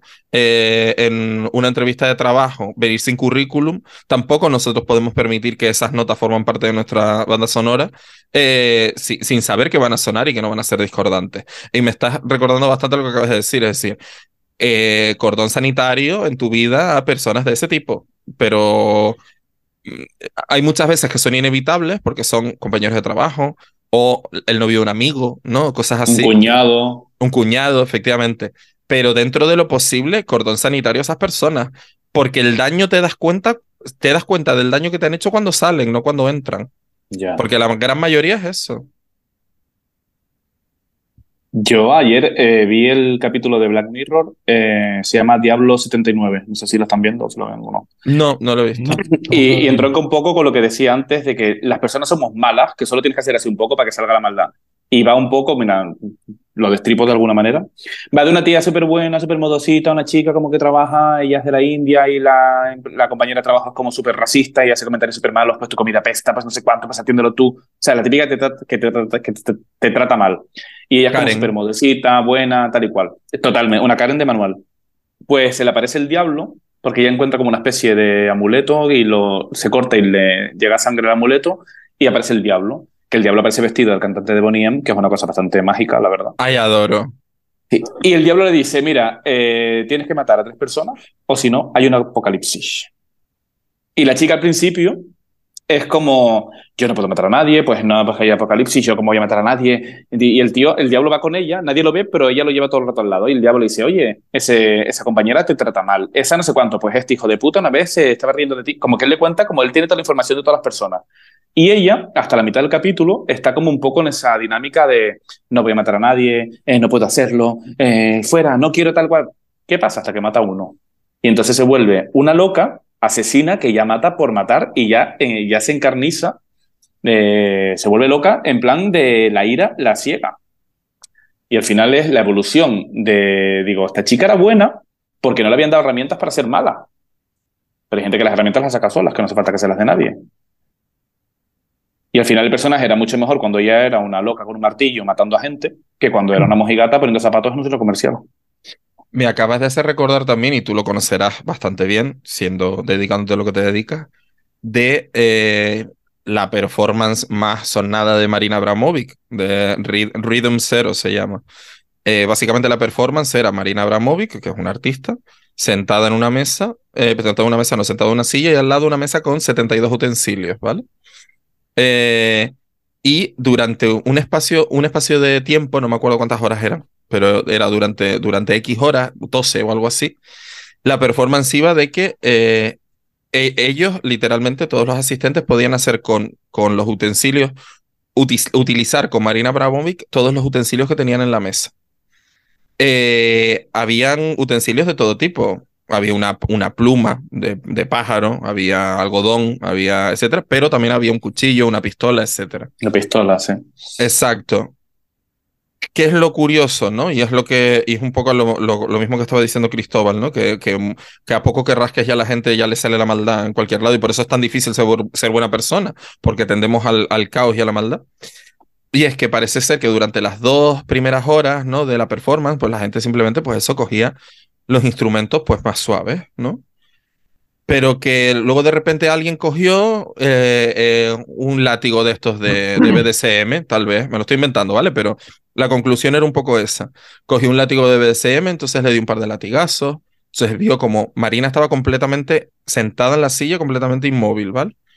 Eh, y otro cogió pues un rotulador y le pintó algo en la cara y no sé qué, y así con el paso de las horas la fueron deshumanizando tanto o sea, eh, Marina Abramovic pasó de ser una persona a ser un objeto que uno de los asistentes terminó poniéndole la pistola en, el, en la cabeza. O sea, terminó apuntándola con la pistola. La pistola, evidentemente, estaba sin, descarga, eh, sin cargar y todo el rollo. Y él parece ser que el asistente, además, nunca apretó el gatillo pero que si hubiéramos alargado un poquito más las horas, tal vez hubieran apretado el gatillo y todo. Quiero decir, fue un experimento social en toda regla, en este caso encubierta de, de, de performance artística, donde vemos que eh, en un entorno adecuado, cualquiera de nosotros podríamos ser un asesino en serie, tranquilamente. Y el otro día, porque creo que también tiene que ver con eso, que veía sobre, sobre la maldad colectiva, la violencia colectiva, y creo que también va por ahí, de que cuando, por ejemplo, ultras en un equipo de fútbol, una paliza en la calle, una pelea multitudinaria, un ataque en a una sola persona, el tema de una manada, ¿no? Contra alguien. Que va mucho porque cuando el humano, no, no, me acuerdo de qué era el documental o si eran las noticias, pero estaban como hablando en un psicólogo. Y claro que pierdes la individualidad como humano y, se vuelve como una masa y tú sientes que no vas a tener repercusiones por entrar dentro de esa violencia y liberas como la violencia en sí. Y es como, hay, como que tu cerebro dice, hay 200 personas, somos una masa haciendo algo malo y nadie nos va a decir nada porque somos 200 personas. Y como que ahí es donde perdía un poco la... donde la violencia se desataba un poco de esa forma multitudinaria. Exacto, pues aquí... A lo mejor eso, un, eso, un ultra empieza a romper una farola y tú a lo mejor nunca lo hubieses roto. Se contagia. está rompiendo escaparates. Tú haces lo mismo porque sientes que no hay. Nadie te va a decir nada porque lo están haciendo todo el mundo a la vez. Lo decía Bob Pop muy bien, que además es una frase que me encanta. Eh, que muchas veces, eh, bajo, bajo el tema de que, de, que, de que el ser humano en general siempre intenta traspasar los límites, ¿no? Y decía, y decía Bob Pop en una frase: si tirarse pedos en público estuviera bien visto, siempre habría un gilipollas que se cagaría encima. ¿no? Como para ir un poco más allá todavía, ¿no? Pues tirarse pedo no es suficiente, pues entonces, pues me voy a ir un poco más allá. Entonces, claro, ¿a dónde quiero llegar con esto? Si uno se caga encima y no pasa nada, vamos a cagarnos todos encima. Claro. Y estará socialmente visto, o sea, socialmente aceptado eh, que nos caguemos todos encima. De ahí que sean necesarias leyes que controlen este tipo de actos y por eso mm, eh, si le pegas a alguien tiene consecuencias y por eso y tal, así que es decir, la maldad hay que controlarla de forma institucional también. Qué profundidad, maricón. Esto nos está quedando un red de Mari. ¿Qué te Una verdad como un templo que acabas de decir. La maldad tiene que estar controlada de forma institucional. Es así. A ver, uno tiene que ponerse también un cortafuegos personal. O sin duda. Porque tú sabes cuándo vas a hacer daño y cuándo no. Y hay pensamientos que tú dices, esto es totalmente gratuito que yo lo diga. Si lo digo ahora mismo, a lo mejor voy a poner el foco en una persona que de repente no se lo merece o no, es consciente de que yo estoy fijándome en esto. O bueno, y eso es verdad que a veces hay que controlarse. Una cosa es que estés con amigos y a veces comentes alguna gilipollez, como el pelo con el efecto húmedo de aquel, pues que me reí, sí, ¿qué tal? Pero después también hay gente que las consideramos muy buenas, porque tú piensas en gente buena y piensas en Gandhi y en Madre Teresa.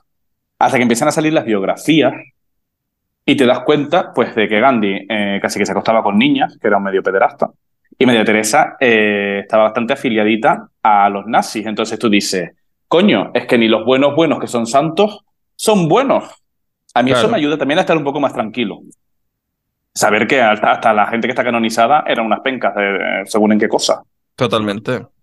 Con lo que quiero decir que ni los buenos son tan buenos, ni los malos son tan malos, y que hay gente que puede ser buena persona, pero de repente en el día cruzado y, y ser un bicho, y hay gente bicha que de, de repente, mira, Aidanizar de repente puede ser buena un día. Pues seguro, tal vez Porque ya adora su vida y de repente es amable con alguien, vete tú sabes. Y también está luego, que ahora por nombrar a Gandhi y a María Teresa de Calcuta, creo que... Se cae Nisa. no, bueno, Aida hablaba con Dios también. Los tres en la misma frase me encantan. Hablaba con Dios también Aida, o sea que podemos meterlo ahí en un momento dado. Eh, que claro, que luego está ese momento de, eh, de las escalas de valores, ¿no? Que sí que eso no tiene tanto que ver también con las sociedades, con los entornos, según donde, donde te, te crías, porque de repente si te crías en un barrio ultramarginal donde estás acostumbrado a ver violencia día sí, día también, pues tú pensarás que una hostia no es para tanto y ya está, y no pasa nada. Cuando en realidad en el mundo real una hostia eh, es algo importante, es decir, te están agrediendo, ¿no? Eh, sino también dentro de los propios dogmas. ¿Y a dónde quiero ir? Pues a mi tema favorito, que es tirarle mierda a la iglesia, porque en nombre de Dios tan buenos y tan piadosos se han hecho muchas de las grandes burradas de la humanidad, amiga. Y todo ha sido en nombre de la bondad. Y las grandes maldades se han hecho en nombre de la bondad. Esto es así, recordemos, Inquisición, por ejemplo. No, no, y, la moralina esta que, que, todavía hay mucha gente que la perpetúa, gente que ni va a la iglesia ni nada, pero sigue con esos dogmas de la iglesia, que son cosas que, que, en la práctica no lo, no lo, hacen ni ellos. O sea, a mí un cura que me va a dar lecciones a mí de qué, de, de nada, si son la gente que, que más cosas tiene que tapar. Pero que además tienen la excusa más fácil, que si pides perdón estás perdonado. ¿Y cómo me confieso yo? Eh, o sea, que me confiese a un cura, que se confiese él. Pero es que lo más fácil que tienen es la confesión, es como tú lo confiesas, reza esto. Es como culito de rana, 20 euritos, culito de rana. Exacto. 20 euritos y ya está, perdonado. Contador a cero. Puede seguir siendo una hija de puta hasta la semana que viene. Es que es así, es así. Mira, tengo, primero te voy a hacer una, un comentario que, que mi madre, una señora católica practicante además, o sea, mi madre pertenece a, a, una cofradía, etcétera, tal, no sé qué, me dijo a mí una vez y me sentí muy orgulloso de mí mismo y me dijo, tú representas mejor los valores católicos sin ser católicos que muchos de los que van a la iglesia. Es decir, tú eres una persona mucho más piadosa, más desprendida, más no, empezó como a enumerarme tal, que muchas de la gente que yo veo que va a la iglesia. Y no les da vergüenza, me decía mi madre, ¿no? En plan, tú que no tienes nada que ver con esta historia, formas más parte de este juego que ellos, ¿no? Eh, eso por un lado. Y en segundo lugar, una de las imágenes más escalofriantes que yo vi nunca, escalofriantes no, pero sí como ese doble rasero de decir que puto asco, ¿sabes? Pues me acuerdo perfectamente, estaba, tuve que cubrir yo un acto de protocolo, ¿no? Y, bueno, estaba por fuera del lugar donde se estaba realizando el acto. Yo allí con mi trajito negro puesto, todo perfecto. Y, em, y estaba al lado de la iglesia, ¿vale?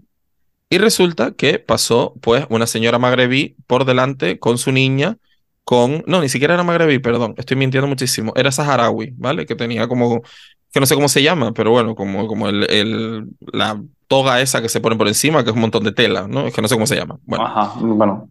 X, ¿vale? Una señora saharaui que tenía como con toda esa historia encima. Si alguien me está escuchando y sabe cómo se llama, mándeme un DM, al, arroba legadora. Em, y, entonces pasó una señora saharaui y tal, y detrás venían las grandes señoras de cardados, bien pintadas, que acaban de salir de misa porque la misa se acaba de terminar. Tío, y cuando pasaron por delante de mí, estaban hablando en plan de, es que mira la que parece, ¿cómo fue que dijeron? Eh, bueno, como que iba toda tapada, ¿sabes? Y que parecía como súper sospechosa, que no sé qué, que tal, que qué pena de niña, que cómo iba a crecer de mayor, que no sé qué, no sé cuánto, que su cultura, que tal. Para empezar ya, ya lo que me reventó fue eh, la confusión de términos, es decir, es una señora saharaui, ¿vale? Ni siquiera es árabe y si, eh, árabe, perdón, musulmana y si fuera musulmana tampoco pasaría nada, pero es que encima, encima la ignorancia, ¿no? Y en segundo lugar, tía, acabas de salir de misa. O sea, a Dios rogando y con el mazo dando, ¿en serio? O sea, literal, acabas de salir de misa. ¿Qué tienen para eso. El diferente, el diferente de la iglesia molesta. Claro, sí, sí, sí, sí. Hombre, de ahí que siempre hemos sido perseguidas, ¿no? Las que, hemos, los que, las que pertenecemos a la otra edad, de alguna forma. Sí, cariño, pero después los que le ponen las pelucas a las vírgenes y los que le cosen las ramos somos nosotros los maricones. y después eh, mira para otro lado, pero para, vestir a la virgen sí. Pero que no podemos quedarnos solo en la iglesia, cualquier religión es odiar al otro, básicamente. Bueno, sí, pero hay otras que fluyen un poco más. Yo no, no, me gusta ninguna religión, pero yo entiendo que el hinduismo es una cosa bastante más espiritual y más de aceptación y no tiene nada que ver con esta iglesia católica. Pero porque es menos organizativa. tiene que bueno, porque es de la isla que, que, es un polvorín de país y eso no hay manera de adoctrinarlo porque aquello es cada una de su padre y su madre que se hablan 200 lenguas, entonces ¿cómo, cómo lo hace? Pero hay religiones que tienen unos valores y la iglesia lo que es es una secta y es un negocio. Y lo que le interesa es que el rebaño esté tranquilito y afortunadamente cada vez se están quedando más solo y, me da cero pena. Pero Hablando de pena, perdón, porque quiero decir una cosa. Nada, nada. Yo cierro en la maldad. Que es verdad que, no, no, dos cositas. Pero que es verdad que, que ahí te doy bastante la razón, porque es verdad que hay eh, se ven como las religiones occidentales, ¿no? Podríamos hablar del Islam, eh, del el catolicismo, el protestantismo, etcétera, tal, no sé qué, son, están como mucho más organizadas y son mucho más eh, vehementes, voy a utilizar esa palabra, que el sintoísmo, el hinduismo, el budismo, que tienen que ver mucho más con una búsqueda personal casi, ¿sabes? Quiero decirte, que es como más con tú mismo, con tu organismo y te organizas un poco, ¿no? Y, y poco más, no, no hay un papa, no hay un señor que dirige nada, ¿sabes? Mientras que, que en el resto, pues eso, los protestantes, los, los anglicanos, los católicos, toda esa peña, tienen un señor que manda y luego está el resto, ¿sabes? Ya está, era eso. Vale, muy bien que, cuando pienso en la maldad, estaba intentando acordarme de cuál fue la primera vez, o el, primer síntoma que yo tuve cuando era pequeño de qué mala. Y creo que he llegado haciendo como una, una un dolor en mi cabeza. Creo que la primera vez que yo fui consciente de que alguien era muy malo fue cuando la Rottermeyer le tira los panecillos blancos a Heidi, que se la está guardando para la abuela de Pedro. Qué fuerte. Y yo me acuerdo, yo pequeño, llorar y decir, pero ¿cómo se puede ser tan mala? ¿Y qué tendría yo? Pues, yo viendo a Heidi, que bueno, Heidi es la señora Cuca, pero yo era una pastorcilla de Arafo con cuatro años, cinco años, y yo llorando porque la Rottermeyer le tiró los panecillos blancos. Es que, es que es un poco traumático. Yo me imagino que mi primer recuerdo de que alguien realmente es malo, porque esto va a sonar atópico y va a ser un poco para soltar la lágrima fácil, pero sí, yo creo que mi primer recuerdo fue haciéndome bullying a alguien seguro. O sea, porque yo sufrí bullying desde muy pequeño. Entonces, seguro que fue algún compañero de clase, ¿sabes? En plan, qué hijo de puta. O sea, no lo recuerdo exactamente, pero, pero seguro, seguro que fue por ahí. Yo, yo, yo descubrí la maldad bastante pronto, sí, sí. Sí, sí. Maldad de más inocente, porque ni siquiera sabías exactamente. Lo hemos hablado otras veces cuando hemos hablado del bullying, ¿no? Pero se sacar una maldad como autodefensa, porque también llega un momento que es como, a ver, si me dan, yo tengo que también. Cuando eh, el, colegio es una jungla. Ahí está. A mí me costó. en el instituto aprendí a responder. Sí. Yo no sé si alguna vez lo he dicho aquí, pero mi madre siempre me cuenta que en primero de primaria fue a hablar con la profesora y la profesora le dijo que muchas veces hacía la, la vista gorda cuando yo respondía y les daba un par de tortazos a los demás. ¿Vamos? Pero yo probablemente. Quizás. No, quizás primero fue en alguna peli de estas de Disney, algún malo que tú dices, uy, qué mala es. Más como Cristóbal, aunque me hicieron bullying. Pero quizás un bullying así atacando fue ya un poquito más mayor. No, no, no, yo desde Antes que la peli. No, pero a ver, yo empecé en tercera, antes de primaria. Antes de primero de primaria, me acuerdo que había unos de un. Bueno, yo estaba como en segundo, pues los de un curso mayor. Eso que es eh, educación infantil. En segundo de infantil ya había como unos mayores que eran súper malos, que se juntaban con mi prima para hacerme ruindades. Pero. No, me acabo de acordar. Seguramente antes ya había alguna peli, porque yo era muy de peli. Me acabo de acordar que yo, la primera. Eh, esto le va a encantar a la gente, por cierto, pero lo voy a decir. La primera, eh, el primer recuerdo que tengo yo de maldad, encima fue dentro de mi propia familia. Hoy por hoy, evidentemente, sabes que fue una trastada infantil, pero en ese momento era muy de hija de la gran puta y está, está eh, protagonizada por la prima delegadora, ¿entiendes? Que el otro día... Mi prima Alicia. mi prima Alicia, todos juntos. malicia. Malicia, efectivamente, porque ella de pequeña era mm, una hija de la grandísima puta. Que digo, digo esto porque además a la gente le hace como mucha gracia desvirtualizar a Alicia cuando la conocen en persona, porque el otro día unas oyentes que hoy por hoy son amigas, pero que estuvimos juntas en un evento, me encanta, no vamos a decir el qué, estuvimos juntas en un evento, amiga. Un evento privado. Un evento privado.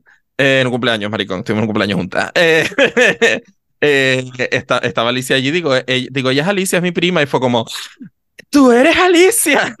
como el rayo plan de como que han descubierto un personaje secundario de Alegadora, les encanta. Bueno, eh, tía metía botellas de 8 litros de agua en la nevera, las dejaba enfriando toda la noche y al día siguiente decía, David, vamos a bañarte. ¿Entiendes? Y entre ella, entre ella y mm, dos amiguitos más allí del barrio, ¿entiendes? Me bañaban con agua fría y yo tenía tres años. O sea, yo ahí supe, la maldad venía en casa. ¿entiendes? El bebé con, la piel tersa. No, me puse malísimo, me entró como una neumonía que te cagas y así fue como mi madre se dio cuenta, en plan de, ¿pero qué está, ¿pero qué está pasando? Tú te mojas solo, me decía mi madre. yo le decía, no, los chicos que me bañan nada más. Dice, ¿pero cómo que los chicos? ¿Quién te baña a ti?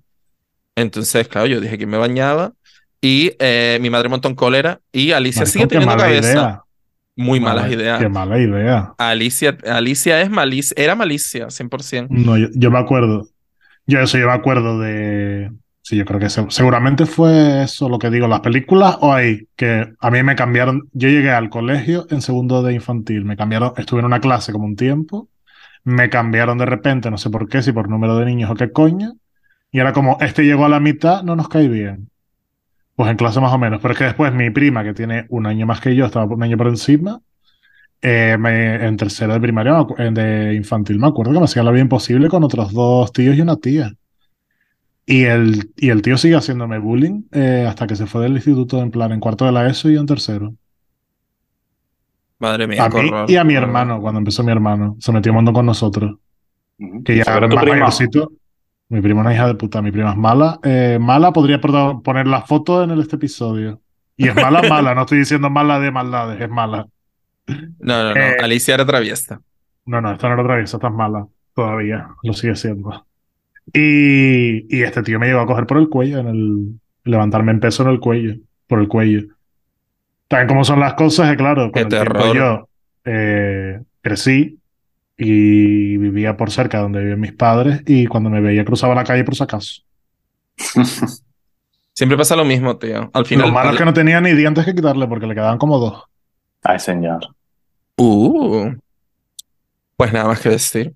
Amiga, eh, hemos pasado, no lo he estado contando, pero hemos pasado de la hora tranquilamente ya. O sea, la hora, y media. Bueno, una hora y media, sí. Bueno, pues amiga, vamos a chapar. Ya está bueno ya, ¿no? Que ya hemos hablado bastante de la maldad. Amiga, qué guay. Es un, tema, es un tema inabarcable, la verdad. Totalmente. nos falta hablar de las grandes malas, porque tengo mi mala favorita que es Miriam Saavedra. Es esas grandes malas que no las quieres de amigas, pero te encanta verlas. Hombre, también está Raquel, Raquel, Raquel, Sánchez Silva, está ahí, como un gran Raquel monstruo. Sánchez Silva es gran, gran villana. Esa es un villana, gran monstruo patrocinado por Sony Esperia. Es mala, mala divertida, Miriam Saavedra. No la quiero, yo no quiero vivir con ella, no, yo no es la amiga. Pero verla en la tele me reconforta porque sabe Sí, esas locas te divierten y en un reality hace falta esos personajes. Y sabe ser mala. Eh, cuando llamaba a Macoque, decía que se equivocaba, le llamaba Macoca. Y como no le puedes decir nada. Adiós, no le puedes decir nada porque ella está equivocada con el nombre y sabe lo que está diciendo. Es como, no, no, me equivoqué con el nombre. Es mala. Es mala, ella era mala. Era mala. Eh, mi mala favorita así de tele. A ver, Carmen Borrego tiene algo bastante importante en mi corazón. Carmen Borrego es bastante chunga también. La madre era un bicho también, que me da igual que esté muerta, pero me sí, sí, pues era una bichorra que vamos, que flipa. Sí, no, ustedes saben que eh, las alegadoras en su momento, y todavía yo tengo bastante amorcito por Terelu. Terelu sí me quedé bien, la verdad. Y que la teníamos en el collage de las primeras temporadas, teníamos a Terelu, comiéndose un churro que es icónico. Eh, pero Carmen Borrego siempre está dentro, cerca de mi corazón. Y, pero se me olvida, ah, gran mala, Marilo Montero, gran mala de televisión. Pero hay malas que molan y malas que no.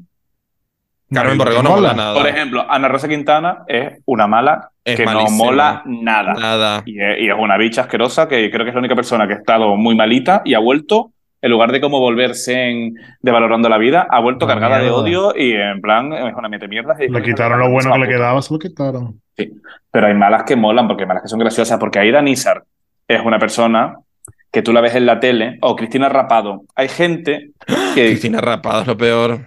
Un minuto de ella eh, te da vida, porque es una maldad bien llevada, porque saben dónde están, porque saben lo que tienen que decir, con qué se tienen que meter, porque es una maldad que es riéndose de Cachuli y de la Pantoja, que son cosas totalmente inocuas.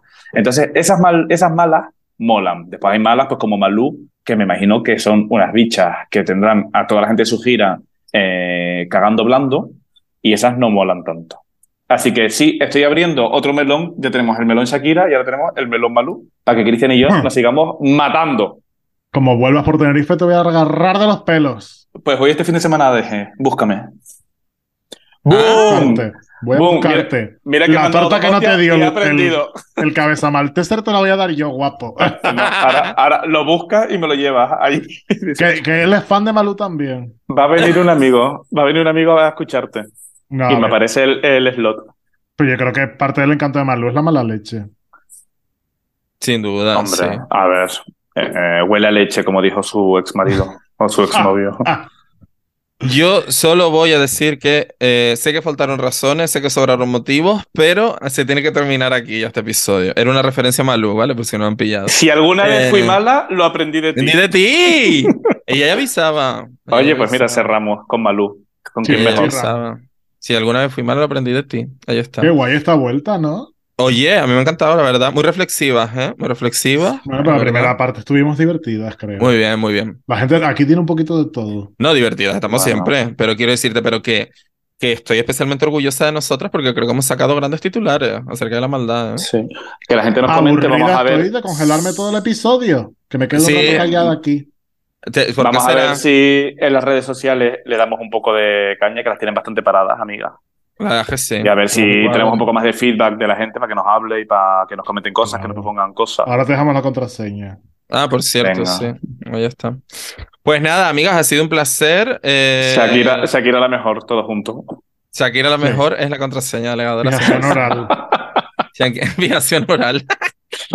pues eso, em, que nada, que nos vemos dentro de dos semanitas de nuevo por aquí, que ya hemos vuelto con todas las de la ley. Y yo qué sé, ya empezaremos a tener amigas y cosas que nos apetezcan, básicamente, porque ustedes saben que nuestras invitadas no son famosas siempre. Igual traemos una amiga nuestra porque nos hace gracia, ya está, no pasa nada. Claro. Así que pues eso. Pues nada, Cristian Gil, un besito. Cristóbal Tavares, otro besito. Buena eh, frase. Y ahora esperamos que sean ustedes las que leen con nosotras, jareña. ¡Vamos!